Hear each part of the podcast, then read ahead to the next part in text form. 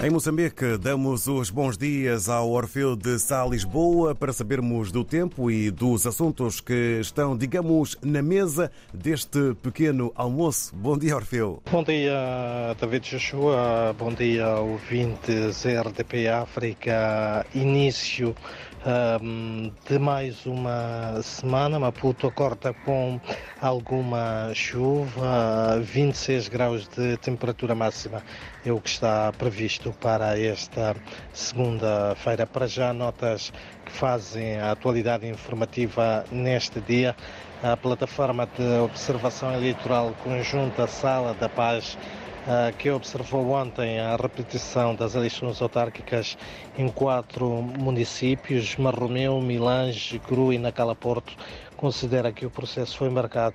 por uma série de irregularidades que vão desde tentativas de enchimento de urnas, duplicação uh, de votos envolvendo os presidentes um, de mesa, mas também uh, algum envolvimento, digamos, uh, imparcial, numa atuação imparcial da Polícia da República de uh, Moçambique. A Sala uh, da Paz entende ser uh, necessário que os envolvidos nesses atos sejam responsabilizados, assim como chama a atenção da sociedade para a necessidade de uma reflexão profunda sobre os processos eleitorais em Moçambique. Também no âmbito destas ah, mesmas eleições autárquicas que decorreram ontem em repetição em quatro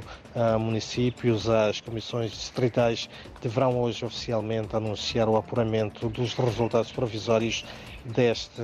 escrutínio, sendo que neste momento Uh, Registra-se alguma atenção face um,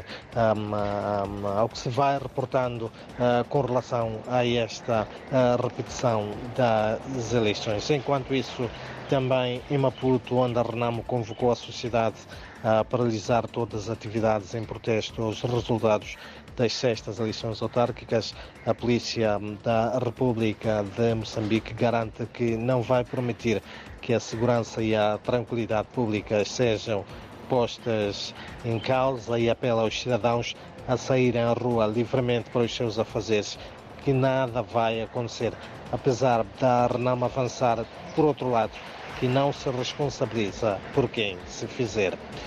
à rua. E outras notas ainda da atualidade moçambicana, a Fundação Joaquim Chissano realiza nesta segunda-feira a conferência Ganhar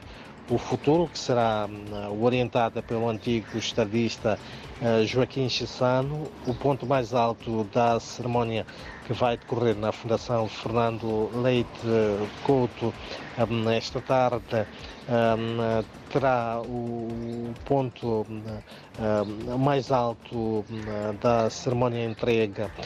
do Prémio Joaquim Chissano, alumne estudante moçambicano em Portugal pelo patrono da Fundação Joaquim uh, Chissano aos uh, vencedores. Também hoje a Universidade Eduardo Mondlane realiza uma conferência internacional sobre a transversalização da Agenda 2030 e o papel das universidades como intervenientes-chave na criação de alianças para a localização dos objetivos de desenvolvimento sustentável a decorrer até amanhã sob o lema Explorando Horizontes Sustentáveis através do ensino, aprendizagem, investigação, extensão e inovação. O evento realiza-se no contexto do programa de localização dos ODS nas províncias de Maputo e Cabo Delgado desenvolvido pelo PNUD de Moçambique e financiado pela Agência Andaluza de Cooperação Internacional para o Desenvolvimento, a CID, no qual também participa a Universidade Eduardo Mondlane, em colaboração com a Universidade de Córdoba de Espanha. São então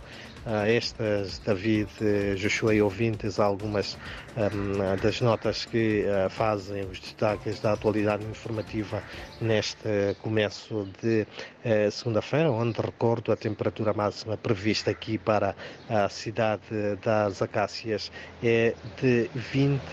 26 graus e um, uh, com registro também de alguma chuva mistura.